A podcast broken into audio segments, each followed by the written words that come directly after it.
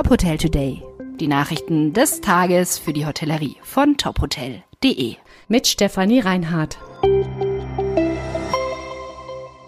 Bundesfinanzminister Christian Lindner hat im Hotel Bayerischer Hof in München seine Sympathie für den Erhalt der 7 Prozent geäußert. Eine klare Zusage gab es aber nicht. Bei der Fragestunde im Zuge des Landtagswahlkampfs sagte der FDP-Parteivorsitzende, dass er persönlich eine Sympathie habe, die 7 Prozent zu verlängern. Er könne aber nur einen Vorschlag machen und wiederholte, dass nur der Bundestag entscheiden könne. Das Parlament solle die Entscheidung im Licht der Steuerschätzung im November treffen.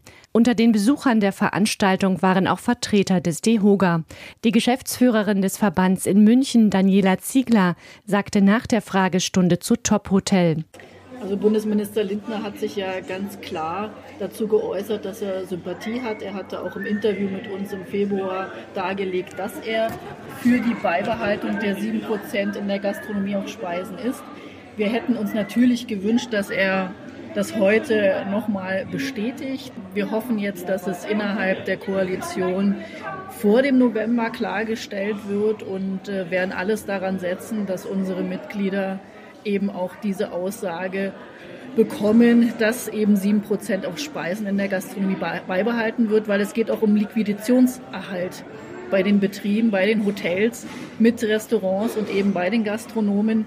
Die Menschen wollten unbedingt nach der Pandemie wieder mit der Familie, mit Freunden essen gehen, können dadurch profitieren von den sieben Prozent und das soll jetzt wieder eingestampft werden, obwohl wir immer noch Nachwehen haben von der Corona-Pandemie. Der Münchner Hotelier Martin Stürzer, ebenfalls vom Verband, konnte Lindner bei der Fragestunde im Festsaal des Bayerischen Hofs die erste Frage stellen nach dem Erhalt der sieben Prozent.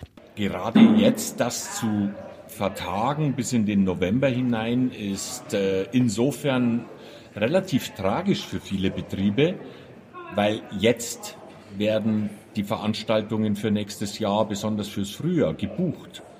Und viele werden, werden dann wahrscheinlich die 12 Prozent selber schlucken müssen oder sie müssen sie jetzt schon auf, aufpreisen sozusagen und der Kollege kriegt dann äh, den Zuschlag, der das äh, als Risiko verbucht. Also es ist einfach wahnsinnig viel Unsicherheit in dem Markt.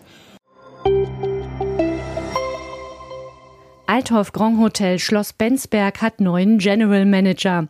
Zum 1. September übernimmt Jörg Stricker die Funktion in dem Fünf-Sterne-Hotel. Wie der Chef der Althoff Hotels, Benedikt Jaschke, sagte, bringt Stricker hervorragende Voraussetzungen für diese Position mit. Er habe eine außerordentliche kulinarische Expertise und habe umfangreiche Erfahrungen in der Resort- und Wellness-Hotellerie gesammelt. Strickers berufliche Heimat war viele Jahre lang die Küche. Danach folgten weitere Stationen bei der Intercontinental Hotels Group, unter anderem in Frankfurt und Köln.